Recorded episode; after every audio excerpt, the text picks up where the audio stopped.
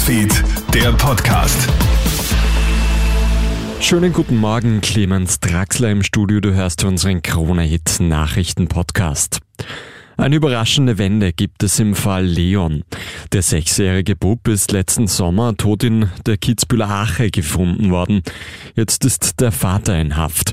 Eigentlich spricht der 38-Jährige davon, überfallen und bewusstlos geschlagen worden zu sein. Laut Staatsanwaltschaft dürfte der Vater aber die Geschichte frei erfunden und seinen Sohn selbst ermordet haben. Hans-Jörg Meyer von der Staatsanwaltschaft Innsbruck der Mann wurde ausführlich vom Landeskriminalamt in Anwesenheit seiner Verteidiger zu diesem Verdacht vernommen. Er hat das in Abrede gestellt und bleibt bei seiner bisherigen Darstellung. Nun hat bis spätestens morgen abends das Gericht darüber zu entscheiden, ob über den Mann die Untersuchungshaft verhängt wird. In Griechenland hat es in der Nacht auf heute ein schweres Zugsunglück gegeben.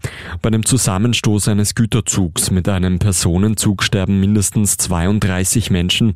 53 weitere werden teils schwer verletzt. Nach dem Unfall soll ein Feuer in den Zügen ausgebrochen sein. Weshalb die beiden Züge ineinander gestoßen sind, ist noch nicht klar. Kommst auch du mit deinem Gehalt einfach nicht mehr über die Runden? So geht es inzwischen vielen Menschen im Land. Das zeigen aktuelle Zahlen der Schuldnerberatung. So hat es allein in Oberösterreich im heurigen Jänner um 45 Prozent mehr Erstklienten gegeben als im Jänner des Vorjahres.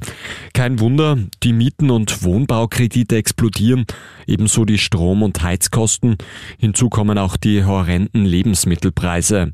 Und die Beraterinnen und Berater sind oft machtlos, sagt Thomas Berghuber von der Schuldnerberatung Oberösterreich. Wir können für manche davon keine Lösung anbieten. Das tut weh. Der Gesetzgeber wird etwas tun müssen, weil einfach nur zuschauen, wie die Schuldenprobleme verschlimmern für eine gar nicht kleine Bevölkerungsgruppe und kein Werkzeug haben, das ist wirklich Sache.